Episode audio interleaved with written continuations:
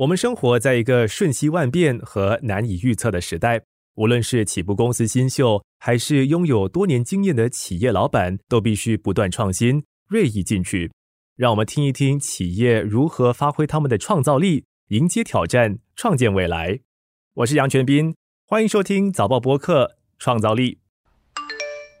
很多人说创业就应该趁年轻，为什么要趁年轻的时候创业呢？是不是因为青春不要留白，还是说因为年轻就是资本，输得起？但是当一个人即将步入中年，工作稳定，育有了家庭，还有五个小孩，背负着更重的担子的时候，他还可以创业吗？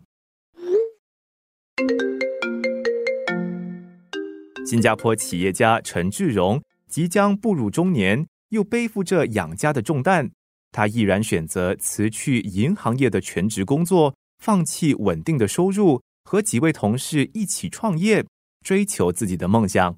二零二二年，他们成功推出房地产线上交易平台 Clicks，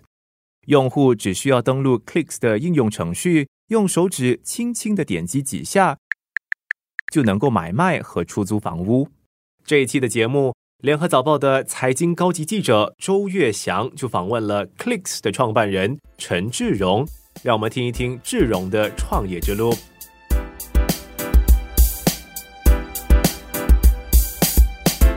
Hello，志荣你好。你好，想先了解一下，当初为什么你会想选择就是创业，而且还创造一个像 Clicks 这样子的一个平台？很久以前我就想开始创业了，但是呢，就是没有这个机会，也没有这个商机。疫情很多人都可以居家办公，好处呢就是我们可以减低我们的那个消费，所以我不需要有办公室。我现在所有的员工呢都是在居家办公的，所以一大笔开销都已经减轻了。这第一，第二就是呢，我自己经历过了自己的买卖房子的交易，就发觉到从中呢有一些困难点。结果发觉到，哎，其实这里从中有一些商机，我能以我之前工作的经验想出一些方法来解决这些问题，所以我就找了两位创办人谈了一下，他们觉得，哦，OK，其实这个商机是不错的，所以我们就决定开始研发 Click 这个平台。你是觉得说本地的房地产市场是有遇到一些什么样的困难还是挑战，才想要创造这样子的平台吗？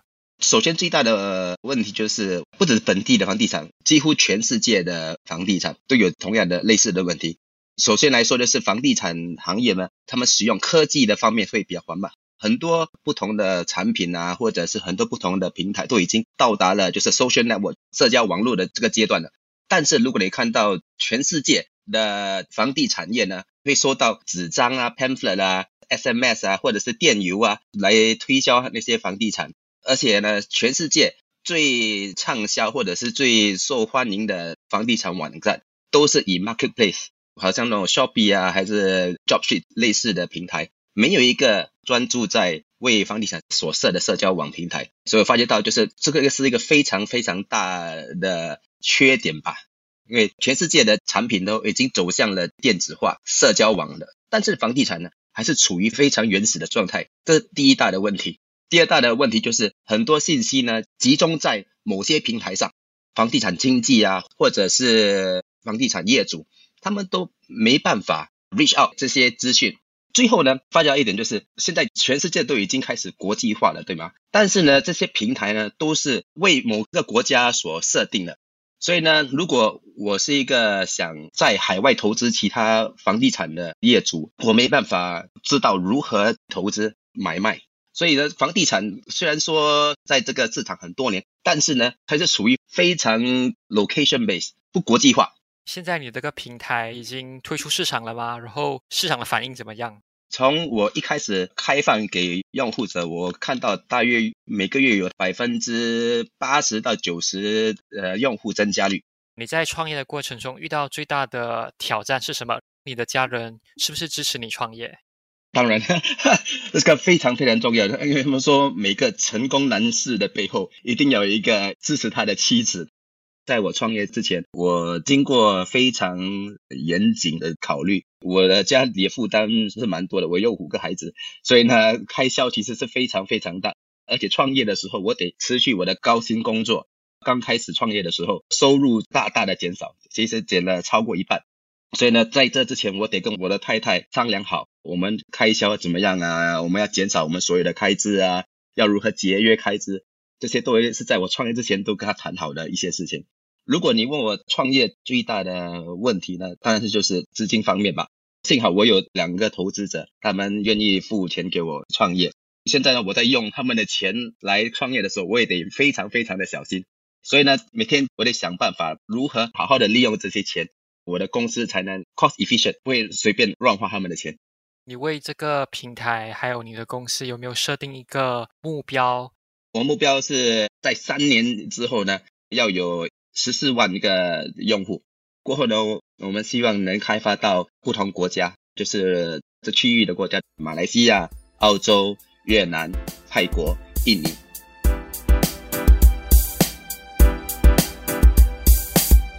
谢谢志荣和我们分享他在创业的过程当中的心得，还有精彩的故事。也祝他所创建的这个平台呢，能够在业绩方面哦蒸蒸日上啊。那刚刚的访谈当中呢，我们了解到志荣的创业过程其实不简单哦。虽然他已经成家立业了，而且也即将迈入中年，可是还选择辞去高薪的工作，走上创业这条路。哎。今天我们请联合早报的财经高级记者岳翔来分享他的采访心得。那么这些年呢，他访问了不少创业者，所以这个时候要和岳翔聊一下哈，这个创业者方面所面对的一些困难，还有他们的一些挑战。首先，岳翔，你觉得多数人在创业的时候，他的年龄哦，应该有一个限制吗？我们遇到的很多创业者，有些可能是从大学毕业，或是还没有毕业就已经创业。当然，有些有可能已经是在职场上面已经打拼了很多年之后，可能超过了三十岁之后才去创业。所以我其实觉得说，创业并没有一个所谓的年龄的局限，并没有说你越年轻就应该去创业。它不应该是年轻人的天下了，反正就像志荣这个样子，三十九岁才来打拼去追梦。是的，有人会讲，年轻的时候去创业呢，可能你成功的几率就比较大。可是我觉得说，确实是因为可能在年轻的时候，毕竟你敢冲，然后又不怕失败嘛。也不会说计较太多，所以就可能在事业方面呢，成功的几率也相对来讲比较大。像 Carousel 的这个创办人啊，其实他跟他的合作伙伴呢，陈一伟，就是在差不多十年前，也就是他们在二十九岁的时候呢，就开始创业。Carousel 现在可以这么成功，相信也是跟他们年轻的时候就创业也是非常大的关系。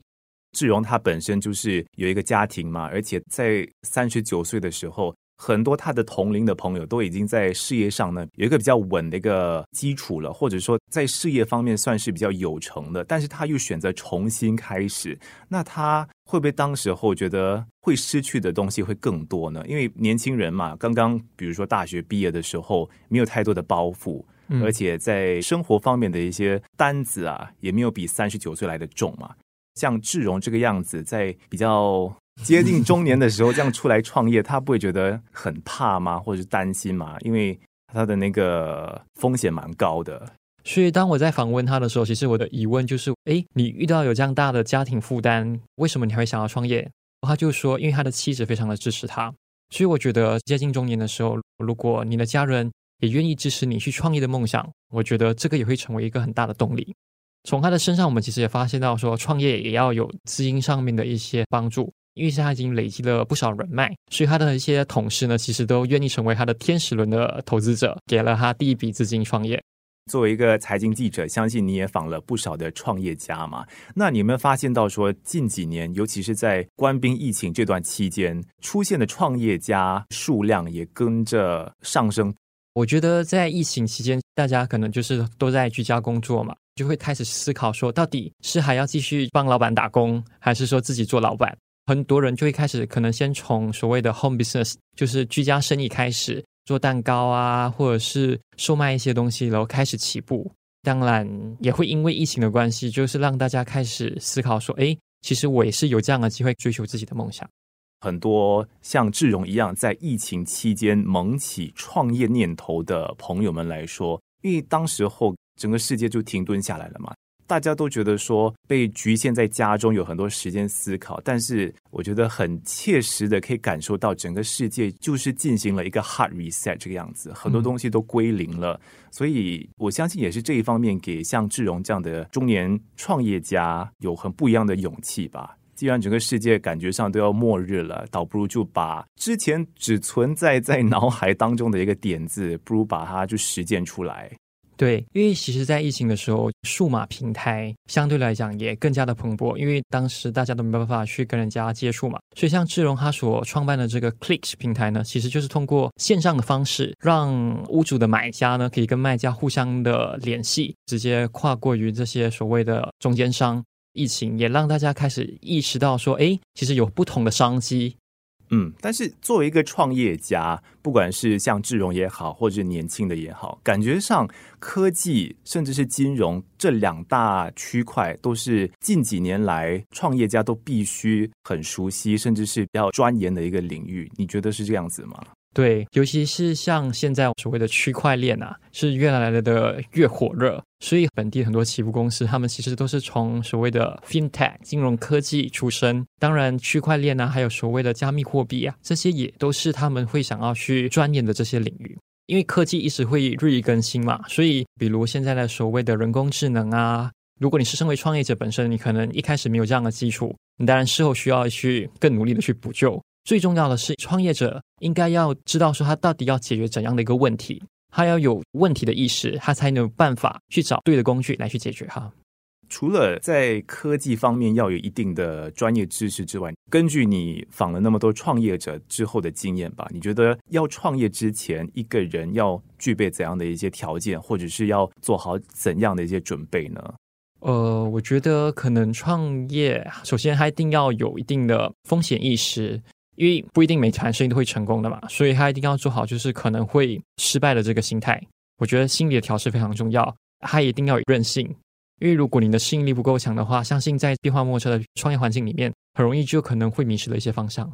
我相信就是心理建设跟信念，或者是处事观点方面，这就是年轻跟年长创业者之间的一个共同特征吧。嗯，所以我觉得，不管是你是十九岁，还是二十九，还是三十九岁都好，其实他们都应该是具备刚刚我们所提到的这几个特征，不然他们可能很容易就会放弃自己原本想要追求的梦想。你之前访的一些创业家当中，那些成功的例子方面，你觉得他们具备了哪些共同特征呢？我会觉得说，现在可能对于一个事业来讲的话，起步公司他们通常会强调说融资。所以他们会有分所谓的 A 轮融资、B 轮融资。当然，你可以完成越多轮的融资，然后到最后成为所谓的独角兽，那就是每个起步公司的梦想。然后在本地来讲的话，本地现在已经差不多有十多家的独角兽企业。所以从他们的身上，我发现到说，这些创业者其实他们都有一个非常宏观的一个版图，就是他们的生意其实并不是局限在以新加坡为主。可能他们一开始在创业的时候，他们就已经开始放言说：“哎，我要扩展到去东南亚或者是海外的更大的市场。”所以我觉得就是要具有一定的野心，这就是一个成功的条件啦。野心，对，就要一定的理想，不要把整个格局给缩小了，应该要放大来看。因为毕竟坦白说，新加坡市场真的没有太大，就是容不下这么多的独角兽。我觉得他们还有另外一个主要的特点，就是说他们要懂得去掌握资源。像本地其实不管是政府啊，还是所谓的一些风险投资机构啊，其实都很多，所以他们应该要懂得怎么去跟这些投资者去谈判，然后确保自己公司资金链不会断掉。资金就是一个很大的一个挑战了，是，尤其是在近几年疫情的关系，或者是政治局势所影响，导致说在掌控整个环境或者是钱呐方面啊，也算是一个很大的挑战。那你觉得一个创业家？他们还有其他哪些挑战是必须克服，或者是要比较小心的去经营的？创业者他们可能也要对于接下来的一些经济的一些局势，也要更留意、更关注。像我们都知道说，所谓的通胀这些，现在都是一直影响着整个经济的走势。所以，我觉得创业者也要非常的小心，说到底明年的经济到底是向好还是向坏，也要做足这样的准备。今天和岳翔聊得很开心，谢谢岳翔，谢谢玄彬，感谢联合早报财经高级记者周岳翔，还有嘉宾陈志荣参与了这一期的播客录制，也和我们分享了很多精彩的创业观点和故事。我是全斌，今天的节目是由联合早报财经组和早报播客联手制作，播客编导李怡倩，谢谢收听。新报业媒体联合早报制作的播客，可以在早报 .sg 以及各大播客平台收听。欢迎你点赞分享。